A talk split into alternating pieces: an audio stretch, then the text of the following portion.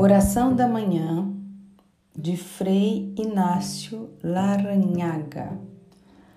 Senhor, enche de esperança o meu coração e de doçura os meus lábios. Põe em meus olhos a luz que acaricia e purifica. Em minhas mãos o gesto que perdoa. Dá-me valentia para a luta, compaixão para as injúrias, misericórdia para a ingratidão e a injustiça. Livra-me da inveja e da ambição mesquinha, do ódio e da vingança. E, quando, e que, quando hoje eu voltar para minha casa, para o calor da minha cama, possa, no mais íntimo do meu ser, sentir que estás presente. Amém.